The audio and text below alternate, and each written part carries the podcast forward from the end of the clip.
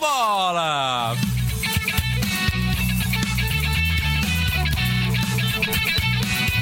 Cabeça na trave! No Bola na Trave de hoje, você confere os resultados dos jogos do último sábado da Série A do Brasileirão. Boa tarde, ouvintes. Eu sou Lucas da Hora. O Bola na Trave está começando. São Paulo vence o Fortaleza pela 21ª rodada do Campeonato Brasileiro.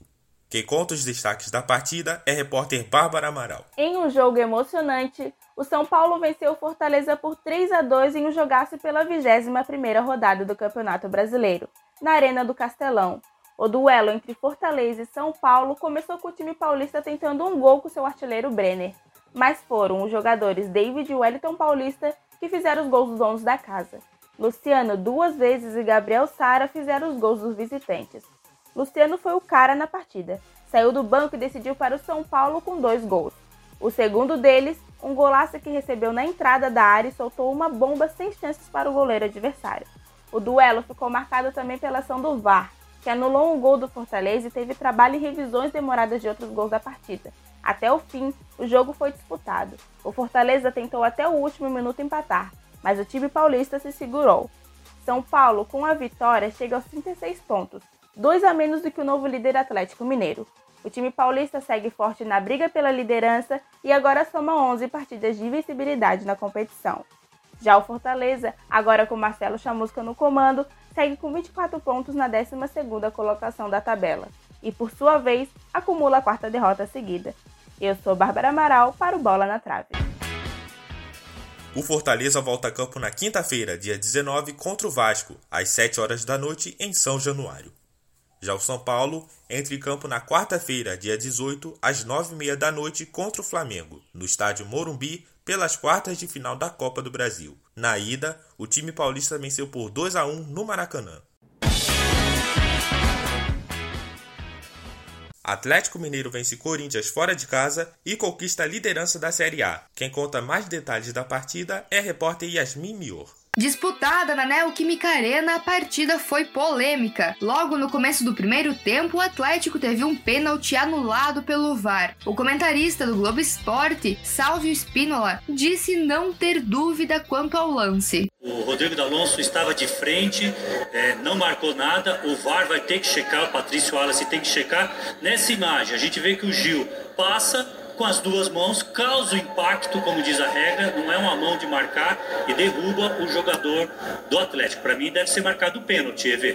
Na sequência, o Corinthians abriu o placar com o jogador da avó, na segunda parte do jogo, os mineiros contra-atacaram. Com 67% da posse de bola e mais de 80% da precisão dos passes, o Galo empatou e depois virou o jogo. Quem começou acertando a rede do adversário foi Guilherme Arana. Na sequência, Marrone foi o responsável pela virada do Atlético em cima do timão. O jogo terminou em 2 a 1 para o Galo. No fim da partida, o Corinthians acumulou 29 faltas, enquanto o saldo do Atlético Mineiro foi de apenas 11. A vitória era o que o Galo precisava para passar o Internacional na tabela e se tornar o líder da Série A do Brasileirão, com 38 pontos. Com as informações, eu sou Yasmin Mior para o Bola na Trave.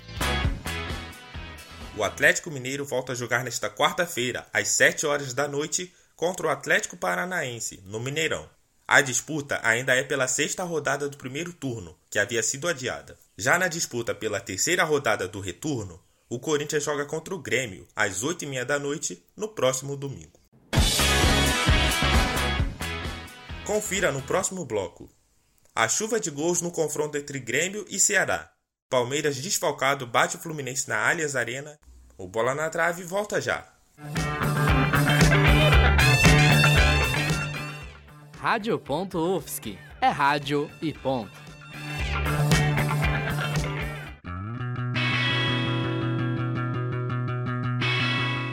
Você está ouvindo Rádio Ponto. Continue ligado na programação.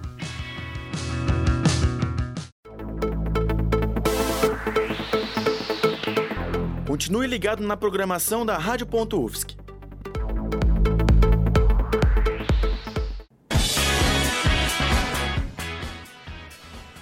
uma grande atuação, Grêmio bate o Ceará em casa. Quem te conta mais sobre o jogo é a repórter Vivi Marques.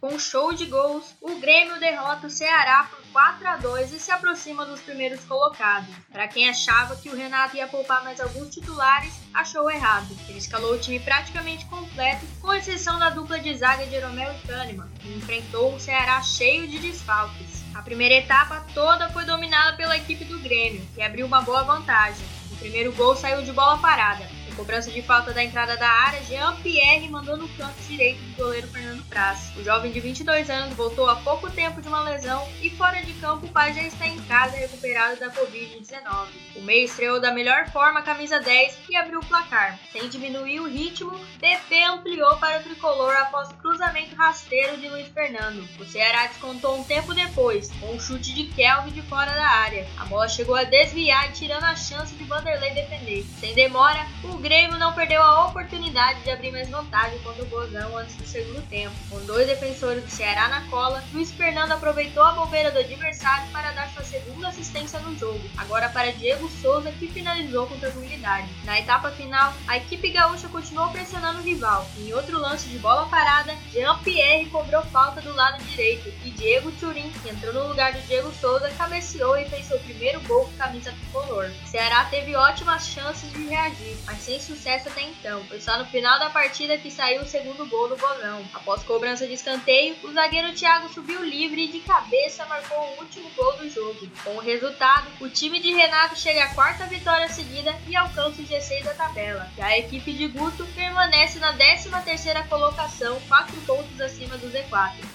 Com as informações, eu sou Vivi Marques para o Bola na Trave.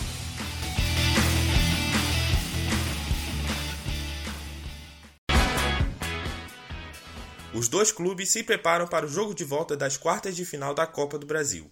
Grêmio enfrenta o Cuiabá quarta-feira às quatro e meia da tarde na Arena do Grêmio. Mais tarde, o Ceará recebe o Palmeiras às sete da noite no Castelão. Em noite inspirada de Rafael Veiga, Palmeiras desfalcado bate o Fluminense na Allianz Arena e mantém a boa fase. Mais informações com o repórter Kael Sobral.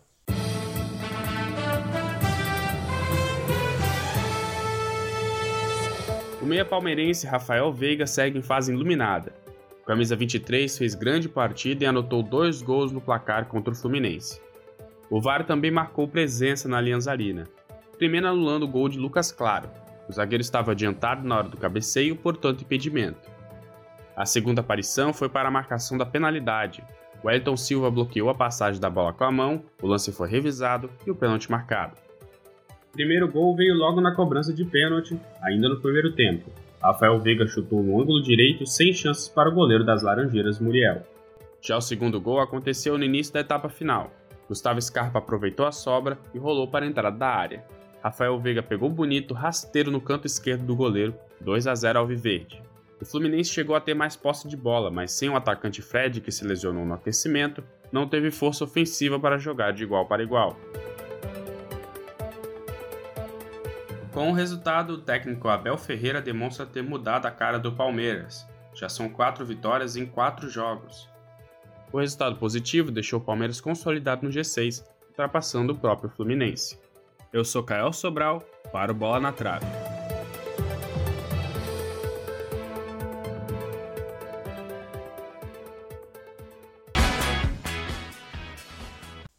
Próximo compromisso do Palmeiras é na Copa do Brasil, na quarta-feira, dia 18, contra o Ceará, fora de casa no Castelão. Já o Fluminense enfrenta o Internacional pelo Campeonato Brasileiro no domingo, dia 22.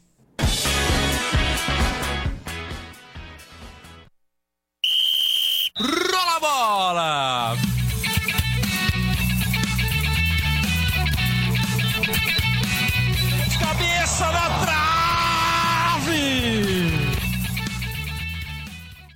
Bola na Trave é produzido pelo Núcleo de Jornalismo Esportivo da Universidade Federal de Santa Catarina. Apresentação e roteiro de Lucas da Hora. Reportagens por Bárbara Amaral, Cael Sobral, Vivi Marques e Yasmin Mior. Edição de Evelyn Casão. Orientação da professora Valciso Coluto. É jornalismo esportivo, é rádio e pom.